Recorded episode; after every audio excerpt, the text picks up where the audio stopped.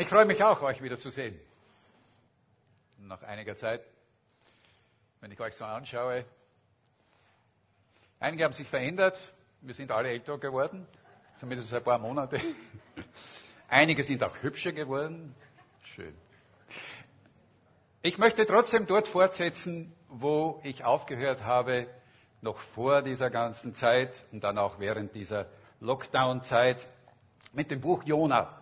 Und ich hoffe, ihr habt nicht vergessen und habt euch auch in dieser Zeit mit diesem Buch beschäftigt. Und das wollen wir auch heute wieder tun.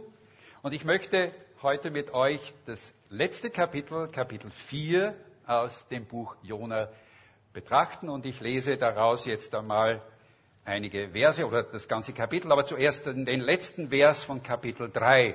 Und wenn ihr eine Bibel habt, dann schlagt die doch bitte auf. Wer hat eine Bibel mit?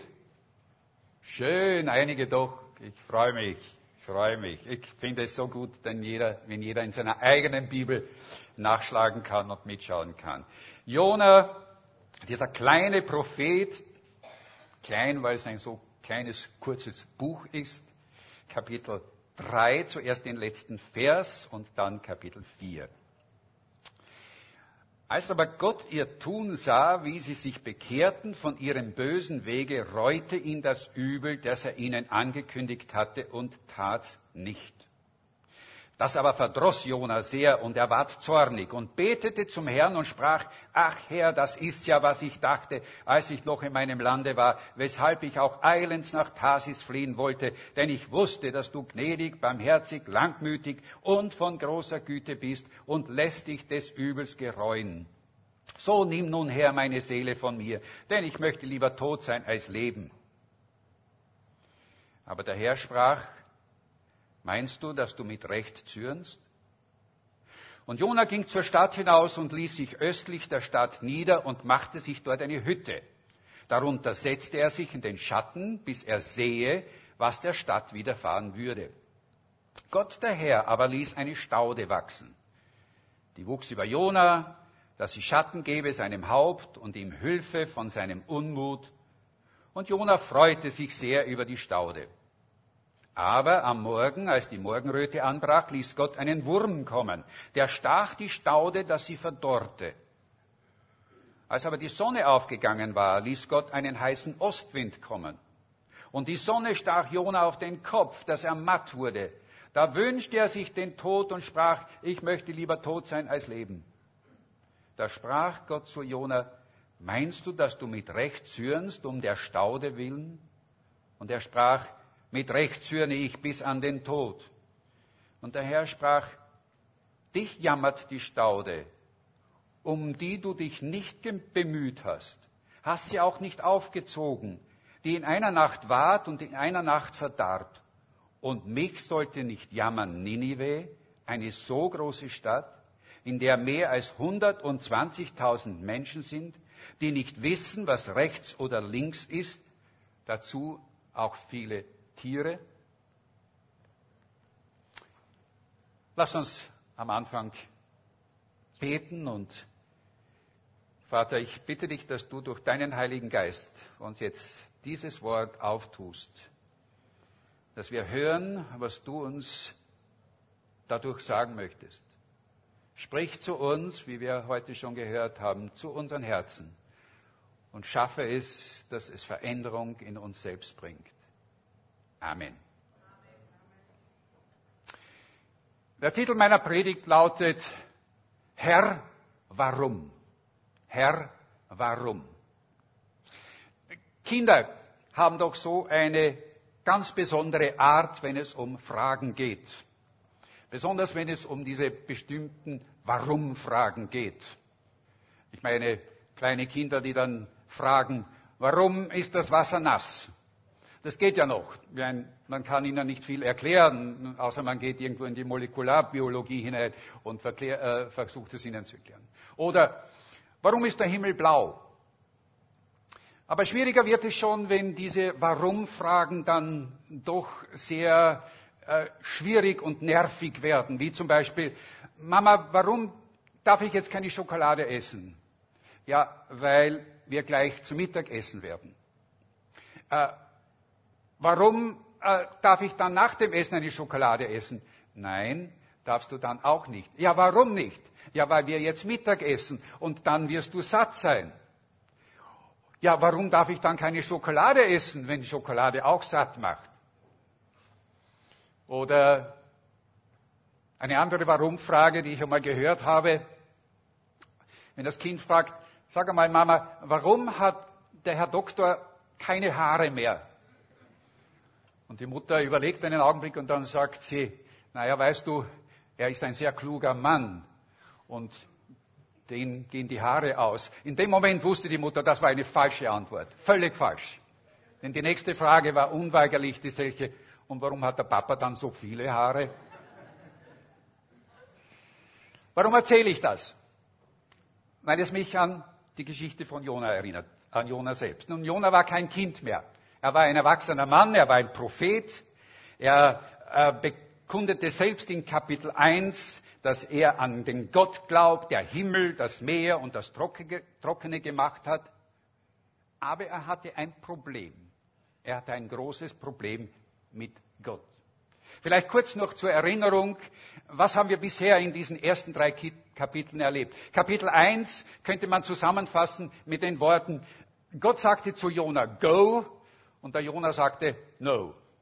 Wir wissen, dass äh, Gott ihm den Auftrag gab, nach Ninive zu gehen, diese große assyrische Stadt, die Hauptstadt, um dort zu predigen und gegen ihre Bosheit, wie es heißt, äh, zu predigen. Aber Jona wollte nicht. Er bestieg ein Boot und fuhr in die entgegengesetzte Richtung, Richtung Tarsis. Gott schickte einen Sturm und dieses Schiff geriet in Seenot und drohte unterzugehen und die Seeleute wussten nicht mehr recht, was sie machen sollten und in ihrer Verzweiflung fragten sie, wer denn schuld sei an diese, an diese Misere, an dieses Unglück. Und Jona meldete sich und sagte, ich bin es. Ich war ungehorsam. Und sie fragten, was sie tun sollten. Und er sagte, die einzige Möglichkeit ist, die ihr habt, nehmt mich, werft mich ins Meer und dann wird sich der Sturm beruhigen. Nach langem Überlegen taten sie es und tatsächlich, der Sturm legte sich. Jona dachte, er würde sterben. Aber in Kapitel 2 dieses Buches heißt es dann, und Gott machte es, dass zu dieser Zeit gerade ein großer Fisch vorbeikam, der Jona verschluckte und Jona drei Tage in dem Bauch dieses Fisches zubrachte. In dieser Zeit, in dieser Zeit, so sieht es, wurde Jona bewusst, was Gott eigentlich für ihn bedeutet. Denn dieses Gebet, das wir in Kapitel 2 äh, lesen, das uns dort gezeigt wird, das spricht eigentlich von einem Mann, der plötzlich wirklich Gott erlebt hat. Kapitel 3, nun in Kapitel 3 gibt Gott ihm wieder den Auftrag, noch einmal denselben Auftrag, geh nach Ninive. Und diesmal tut er es, sehr widerwillig. Aber er geht. Und er predigt dort die vielleicht absurdeste Predigt, die es jemals gegeben hat. Er sagte nichts anderes als das zu den Leuten in Nineveh. 40 Tage und diese Stadt wird untergehen. Und er hoffte insgeheim auch, dass das wirklich passieren würde. Er hoffte es, aber es geschah nicht. Die Leute von Nineveh, so lesen wir, bekehrten sich von ihrer bösen Seite, von ihrem Bösen, und Jona war bitter böse. Jona wusste nicht mehr, was er machen sollte. Und so heißt es am Beginn von Kapitel 4, das aber verdross Jona sehr und er ward zornig. Ich sehe ihn so wie einen pubertierenden Teenager, äh, stampft er vor Zorn mit dem Fuß auf den Boden und sagt zu Gott, ich habe es ja gewusst. Ich habe es gewusst, dass du es nicht tun wirst. Ich wusste, dass du es bereuen würdest, was du angekündigt hast. Du bist für mich eine Enttäuschung. Nun, so sagt es natürlich nicht, aber er meinte es so, wenn wir Vers 2 lesen, wo es heißt, denn ich wusste, dass du gnädig, barmherzig, langmütig und von großer Güte bist und lässt dich des Übels gereuen. Deshalb wollte ich auch nach Tarsis fliehen. Hier erfahren wir den wirklichen Grund, warum er weg wollte. Jona hatte ein großes Problem mit Gott. Dabei würden wir doch eigentlich annehmen, dass nach, nach diesen dramatischen Erlebnissen in diesen letzten Tagen oder Wochen, die er hatte, er in einer besonderen Weise Gott näher gekommen wäre. Der Sturm auf dem Meer, der beinahe Schiffbruch, äh, die Tage im Bauch des Fisches.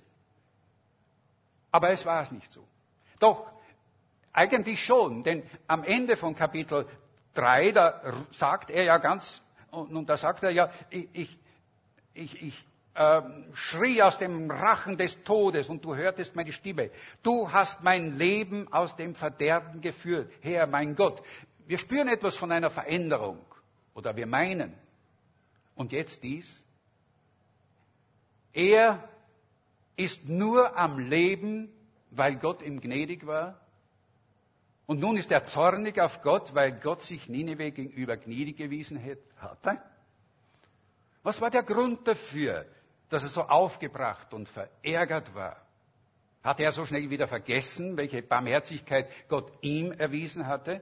Das denke ich nicht. Ich meine, wenn man drei Tage im Bauch eines Fisches ist, ich kann es mir nicht vorstellen, aber so ein Erlebnis vergisst man sein Leben lang nicht.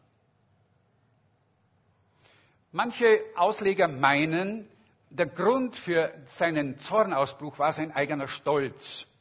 Nun, das ist möglich. Er war es ja, der sich getraut hatte, nach Nineveh zu gehen, diese Stadt, die verrucht war für ihre Grausamkeiten und für ihre Brutalität ähm, und für die Kriminalität. Und er wagte es auch, diesen Leuten dort mit Gottes Zorn zu drohen. 40 Tage und ihr werdet untergehen. Und er hoffte ja auch, dass es so geschehen würde. Aber sie taten Buße und es geschah nicht. Nun, es ist möglich, aber ich denke nicht, dass es so ist. Wir tun ihm Unrecht. Ich denke, Jona hat einen viel tieferen prinzipiellen Grund. Jona war nicht zornig auf Ninive. Jona war zornig auf Gott. In seinen Augen war Gott zu weich. Warum tat er nichts gegen diese bösen Leute in Nineveh? Er hatte doch selbst gesagt in Kapitel 1, dass diese Bosheit dieser Leute vor ihm gekommen war.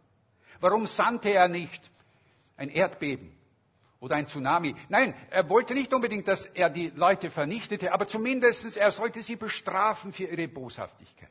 So etwas sollte geschehen. Denken wir nicht manchmal auch so? Seien wir doch ganz ehrlich, denken wir nicht manchmal auch so, warum greift Gott nicht mit harter Hand ein in die Geschehnisse unserer Welt? Warum greift er nicht ein und tut etwas gegen diese islamistischen Terroristen? Warum lässt er nicht die äh, Despoten und die Diktatoren auf dieser Welt am besten an Corona sterben? Warum? Warum lässt Gott so viele Naturkatastrophen zu? Kennen wir diese Fragen? Ist Gott zu schwach dafür? Warum tut er nichts? Pfarrer Wilhelm Busch, das ist nicht der Wilhelm Busch, der die Kinderbücher geschrieben hat, sondern der Pfarrer Wilhelm Busch, der in seinem Buch, sein bekanntes Buch Jesus, mein, unser Schicksal, erzählt dort eine amüsante Geschichte ein Erlebnis, das er als junger Pastor selbst hatte. Er berichtet, dass kurz nach Kriegsende in einer Stadt in Deutschland es zu einer Streikversammlung kam von Bergarbeitern, Bergleuten. Ein Mann stand dort auf einer Kiste und hielt eine feurige Rede. Er sprach von den hungrigen Kindern, von den äh, Witwen, die ihre Männer im Krieg verloren hatten, von den Arbeitslosen, die nicht genug Geld hatten, um ihre Kinder und ihre Familien zu ernähren. Und dann sah dieser Mann plötzlich Wilhelm Busch. Und er sagte, ha, da ist ja ein Pfaffe.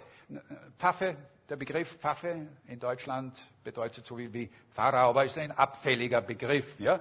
Äh, da ist ja ein Pfaffe. Komm mal her, Pfaffe, sagt er.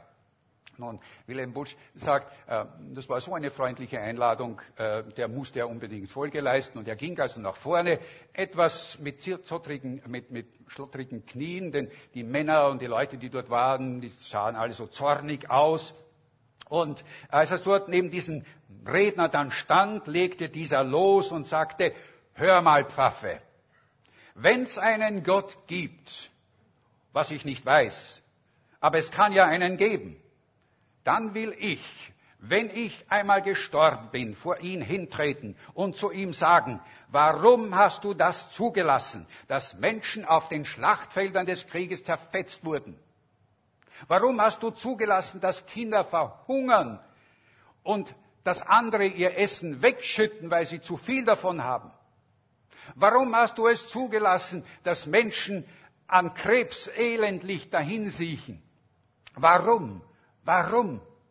Und dann will ich ihm sagen, du Gott, tritt ab. Weg mit dir. Hau ab. Und Pfarrer Busch sagte, als er das sagte, schrie ich auch ganz laut. Ganz richtig. Weg mit diesem Gott. Weg mit diesem Gott. Auf einmal wurde es ganz still. Und der Redner machte ein erstauntes Gesicht und sagte zu Wilhelm Busch, äh, Moment mal, Du bist doch ein Pfarrer. Du darfst doch nicht sagen, weg mit diesem Gott. Und Wilhelm Busch antwortete und sagte, jetzt hör du einmal zu. Jetzt hör du einmal zu. Den Gott, vor dem du so trittst, vor dem du dein Maul so weit aufreißen kannst, dass du ihn zur Rechenschaft ziehst, dass du als Richter vor ihm stehst und er dein Angeklagter ist, den gibt es nur in deiner Einbildung. Diesen Gott gilt es nicht. Zu diesem Gott kann auch ich sagen, hinweg mit diesem Gott. Hinweg mit diesem albernen Gott, den unsere Zeit selbst gemacht hat, den wir anklagen, den wir beiseite schieben können oder zurückholen können, je nach Bedarf. Den Gott gibt es nicht. Aber ich will dir sagen, sagt er zu diesem Mann, es gibt einen anderen, wirklichen Gott. Vor dem wirst du als Angeklagter treten und dann wirst du deinen Mund gar nicht aufmachen können. Denn er wird dich fragen, warum hast du mich nicht geehrt? Warum hast du mich nicht angerufen? Warum hast du in Sünde gelebt? So wird er dich fragen. Und dann wird das Wort in deiner Kehle stecken bleiben. Und dann wirst du auf tausend Worte nicht eine Antwort wissen. Es gibt keinen Gott, zu dem wir sagen können, hinweg mit dir. Aber es gibt einen heiligen, lebendigen, wirklichen Gott, der zu uns einmal sagen könnte, hinweg mit dir. Ich denke, Jona dachte so ähnlich.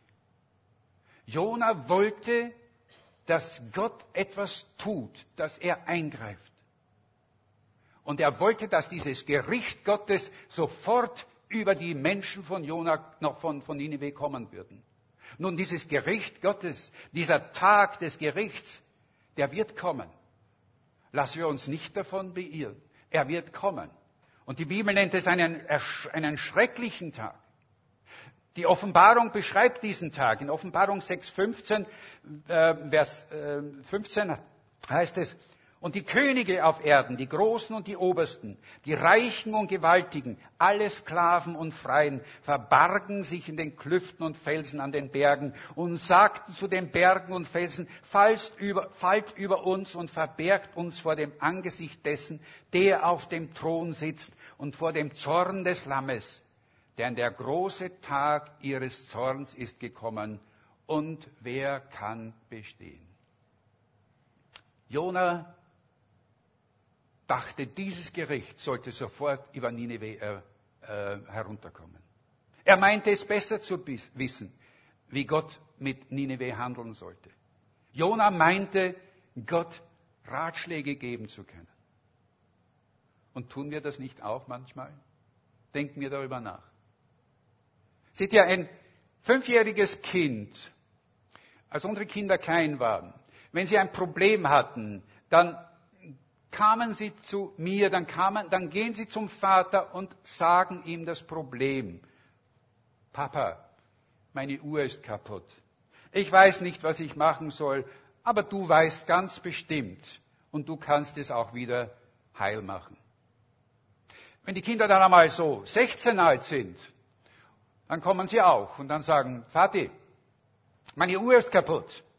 Es liegt an der Batterie. Kannst du sie bitte zum Uhrmacher bringen und ihn bitten, eine neue Batterie einzusetzen? Aber sag ihm, es muss schnell geschehen, denn ich brauche die Uhr sehr dringend.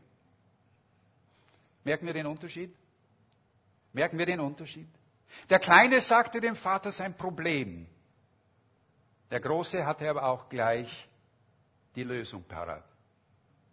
Und achten wir mal darauf, wie oft wir in unseren Gebeten Gott Lösungen und Ratschläge geben, statt ihm nur unser Problem zu sagen und ihn entscheiden lassen, was zu tun ist. Jona hatte getan, was Gott wollte. Aber Gott tat nicht, was Jona wollte. Und deshalb war Jona sauer und zornig auf Gott. In Vers 3 sagt er so, nimm nun Herr meine Seele von mir, denn ich möchte lieber tot sein als leben. Und wir hören wieder diesen Teenager, ja, wie er die Tür zu seinem Zimmer zuschlägt und sagt, ich habe satt, ich habe genug, ich habe die Schnauze voll. Und Gott das Erstaunliche, was mich so erstaunt an diesem Abschnitt ist, wie Gott mit ihm redet. Gott redet mit ihm. Gott hört ihm zu. Und Gott antwortet ihm. Und Gott sagt. Und hier beginnt eines der schönsten Beispiele, wie Gott mit einem nicht sehr einfachen Kind umgeht. Er stellt Jona einfach eine Frage. Einfach eine Frage. Meinst du, dass du mit Recht zürnst? Die Bibel berichtet uns oft darüber, dass Gott Menschen eine einfache Frage stellt. Wir brauchen nur die ersten Seiten der Bibel aufschlagen, wo Gott Adam fragt. Adam, wo bist du? Der große Prophet Elia äh, nach seinem Auftritt, nach seiner Auseinandersetzung mit den Baalspriestern auf dem Berg Karmel, äh, als er dann selbst entmutigt und deprimiert sich zurückzog und in eine Höhle äh, war und dort eigentlich sterben wollte, kam Gott und fragte zu ihm und sagte, was machst du hier, Elia? Es scheint Gottes Art zu sein, uns manchmal Fragen zu stellen, über die wir selbst nachdenken sollen, über uns selbst. Wie sieht's in mir aus? Gott sagt uns nicht, was nicht in Ordnung ist in uns. Nein, nein, er sagt, denk einmal nach. Du weißt es. Denk selbst nach und dann handle danach. Es passiert dann etwas Interessantes in diesem Abschnitt. Wir lesen in Vers 6, Gott der Herr aber ließ eine Staude wachsen. In manchen Übersetzungen heißt es einen Weinstock oder eine, einen Baum. Es ist auch nicht so wichtig. Ließ eine Staude wachsen. Die wuchs über Jona, dass sie Schatten gebe seinem Haupt und ihm Hilfe in seinem, in seinem Unmut. Ich finde das schön, ja. Dass ihm diese Staude helfe in seinem Unmut. Und Jona freute sich sehr über die Staude. Aber dann heißt es in Vers 7, aber am Morgen, als die Morgenröte anbrach, ließ Gott einen Wurm kommen, der stach die Staude, dass sie verdorrte. Und in Vers 8, als aber die Sonne aufgegangen war, ließ Gott einen heißen Ostwind kommen. Und die Sonne stach Jona auf den Kopf, dass er matt wurde. Da wünschte er sich den Tod und sprach, ich möchte lieber tot sein als leben. Diese Reaktion kennen wir schon. Wir haben sie gerade eben ja schon einmal von ihm gehört. Zuerst happy, zuerst so fröhlich, er genoss das schöne Wetter, den Schatten und all die Annehmlichkeiten, die er erlebte. Aber kaum waren sie ihm genommen, war er sauer und redete von Selbstmord. Nun, Die Natur ist was Schönes und ich muss sagen, ich freue mich auch über meinen Garten. Ich freue mich sehr, wenn alles gut wächst und, und blüht und es ist einfach eine Freude zuzuschauen, wenn man ein Samenkorn in, in die Erde und dann beobachten kann, wie es wächst. Es ist wunderschön. Aber ich ärgere mich manchmal auch und ich habe manchmal auch Fragen an Gott. Herr, warum hast du Schnecken auch gemacht? Oder warum hast du Blattläuse gemacht. Was sollen die für einen Zweck haben? Was soll das? Ich kann mich ärgern darüber, aber ehrlich gesagt, ich habe deshalb noch nie an Selbstmord gedacht, also wie Jona. Eher, eher an Mord, ja, Mord an den Schnecken, das schon, ja. Übrigens, ist euch aufgefallen bei diesem Abschnitt etwas ganz Interessantes, dass alles und jedes in diesem ganzen Buch, in dieser Geschichte, wie der Sturm am Anfang, wie der große Fisch, die Staude, die da wächst und selbst dieser kleine Wurm, den Gott schickt, um diese Staude wieder zu äh, verdorren lassen, dass sie alle bereit waren, Gott zu gehorchen? Dass Gott sie schickte und sie alle in seiner Hand waren und taten, was er wollte? Nur Jona nicht. Nur Jona nicht. Und Gott stellte Jona wieder eine Frage, wieder dieselbe Frage. Er sagte, es wiederholte sie noch einmal. Jona, meinst du, dass du mit Recht zürnst um der Staude willen? Und auch uns sollte diese Frage wieder etwas zu denken geben. Denn ich denke, auch wir in angenehmen Zeiten, in den Zeiten, wenn alles gut läuft in unserem Leben, wenn wir alles haben, was wir uns wünschen, wenn wir gesund sind und wenn ja, die Sonne scheint, so wie heute, und alles wunderbar ist, dann fühlen wir uns wohl. Dann fällt es uns auch nicht schwer, im Lobpreis zu sagen, danke Herr, danke für all deine Segnungen und für alles, was du mir gibst. Aber doch, wenn uns nur etwas davon genommen wird, wenn plötzlich Dinge nicht mehr so rund laufen, wie wir es eigentlich gerne hätten, wie sieht es dann aus? Sind wir dann auch noch immer bereit, es als von Gott angenommen, äh, gesandt und von ihm angenommen zu sehen und ihm dafür zu danken? Wir kennen alle dieses Lied, wir singen es ja öfter und ich singe es immer, ich muss ganz ehrlich sagen, mit Bauchweh. Egal was du mir gibst, egal was du mir nimmst, du bist und bleibst mein Gott, nur dir gehört mein und ich muss ehrlich sagen, ich weiß nicht, ob ich das wirklich so singen kann. Dir gehört mein Lob, dir gehört mein Lob auch dann, wenn du mir wertvolle Dinge wegnimmst. Jona wollte das nicht. Jona meinte mit Recht, dass er auf diese Staude und auf Gott einen Zorn haben kann, könnte. Mit Recht zürne ich bis an den Tod. Die Bibel berichtet uns von einem anderen Mann, der in einer ganz ähnlichen, einer noch viel schlimmeren Situation war als Jona. Die war ja nicht und auch unsere ist.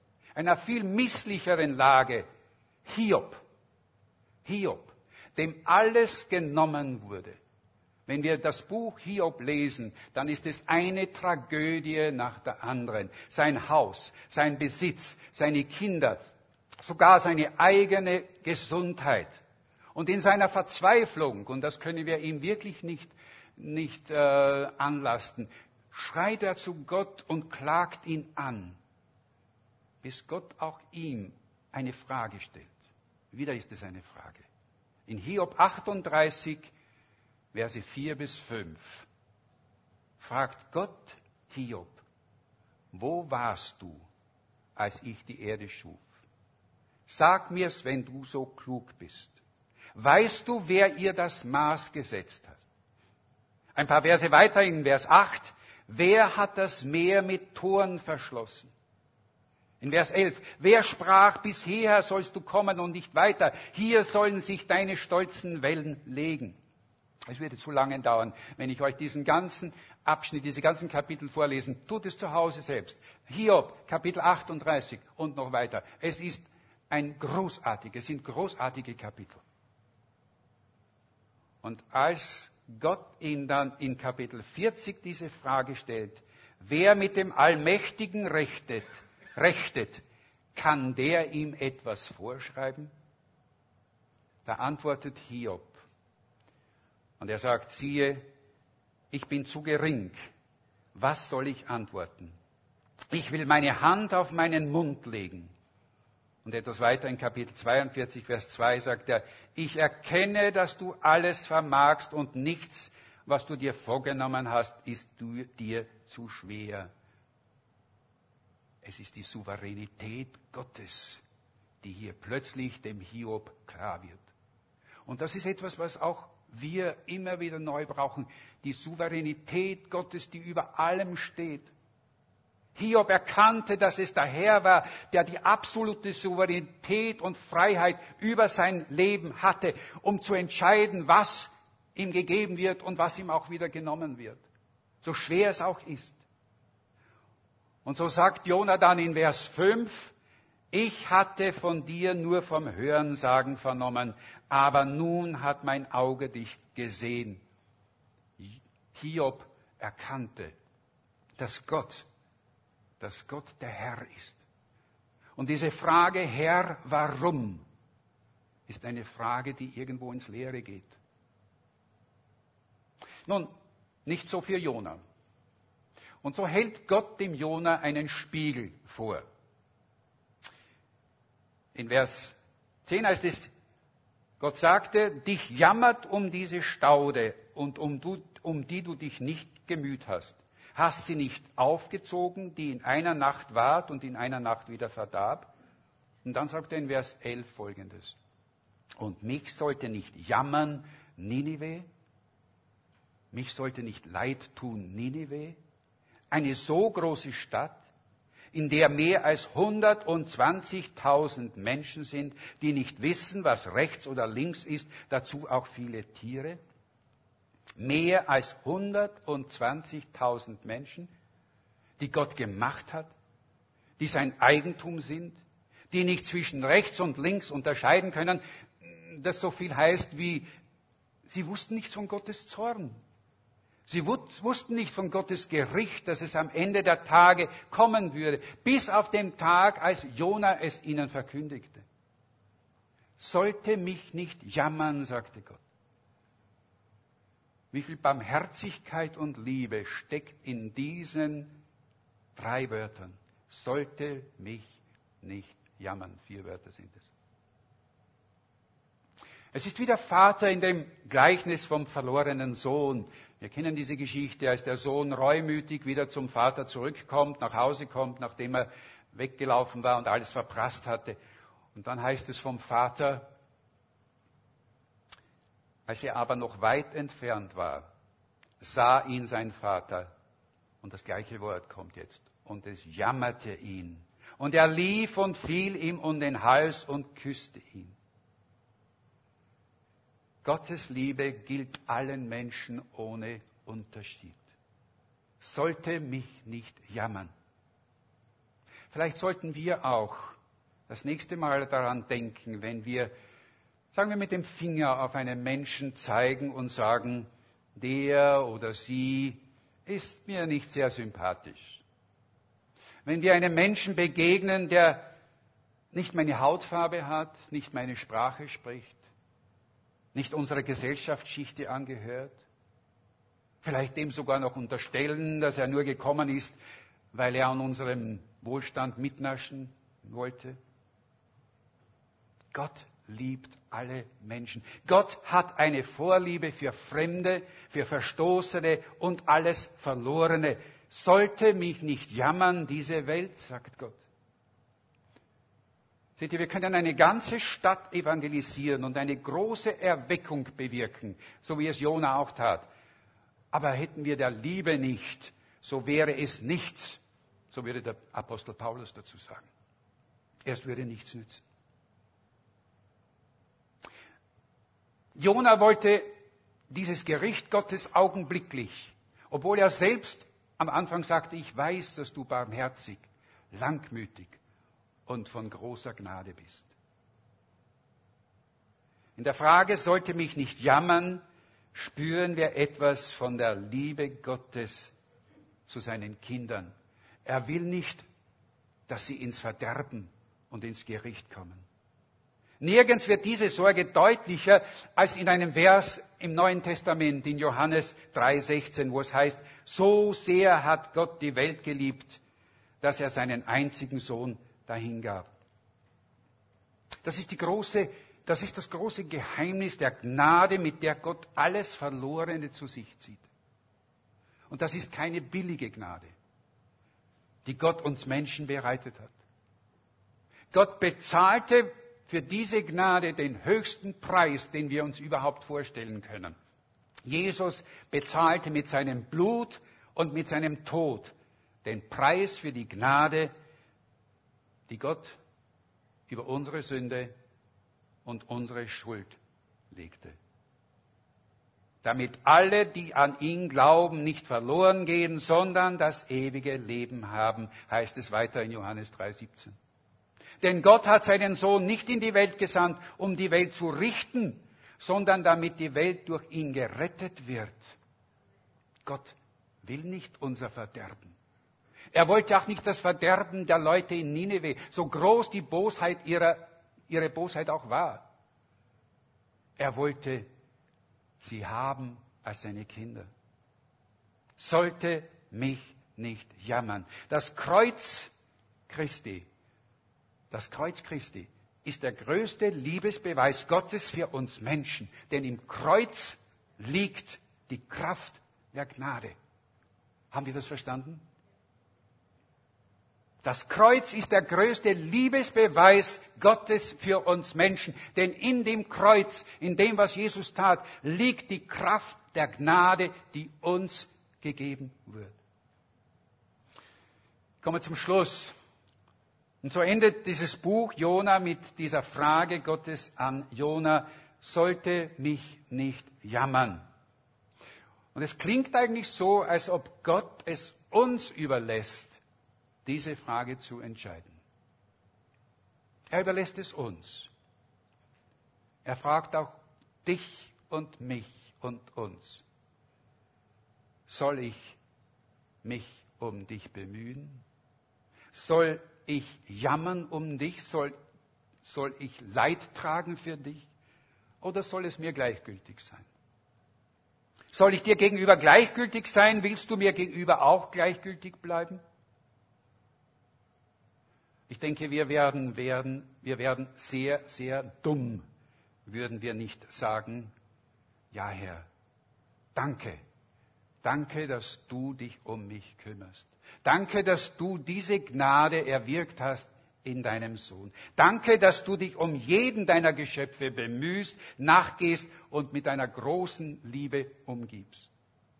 Auch mit den Rebellischen, mit den Weggelaufenen, mit den Verirrten, mit denen, die in Sünde gefallen sind. Und das war nicht nur Jona, sondern ich denke, irgendwie passen wir alle in einer dieser Kategorien hinein. Sollten wir nicht sagen, danke, Vater, für deine unbegreiflich große Liebe, wie wir es gesungen haben. Und ich weiß gar nicht, wie ich leben könnte ohne dich, o oh Herr. Danke, du machst mich zu deinem Kind, du schenkst mir deine Liebe jeden Tag, du lässt mich nicht im Stich, denn Vater, du bist immer bei mir. Amen. Ich möchte mit uns noch beten und dann wollen wir dieses Lied noch einmal singen. Aber ich möchte nicht aufhören, bevor ich nicht sage, wenn du hier heute bist und zum ersten Mal vielleicht erfasst hast, dass Gott sich um dich bemüht, dass Gott Gnade hat, unendliche Gnade hat, dann lass den Tag nicht vergehen. Und wenn du vielleicht einfach über die Jahre, so wie Jona, einen Abstand gewonnen hast zu Gott, dann lass dir wieder neu sagen, der Herr jammert um dich. Er möchte dich haben. Er möchte dich nicht verlieren. Er möchte nicht, dass du eines Tages vor ihm stehst und er dein Richter sein muss. Er möchte haben, dass sein Sohn sich hinstellt und sagt, ich habe dafür bezahlt. Lass diesen Tag nicht vergehen. In Gottes Namen. Amen. Vater, wir danken dir für deine große, unaussprechliche, unermessliche Liebe und Gnade. Danke, dass uns gerade dieses kleine Buch Jona wieder so deutlich machst, was du für ein liebender Vater bist. Wie du dich um Jona gekümmert hast, so kümmerst du dich um jeden von uns auch. Und ich befehle jetzt jeden Einzelnen, der hier heute ist, dir an. Vater, sprich in das Herz eines jeden, dass wir wieder neu die Verbindung mit dir, wieder neu die Begegnung mit dir erleben. Danke, Vater, dass du uns nicht im Stich lässt, dass du uns nachgehst, dass du von großer Geduld und großer Barmherzigkeit bist, auch wenn wir weglaufen, du lässt uns nicht aus den Augen. Dir sei Lob und Ehre und Preis. Amen.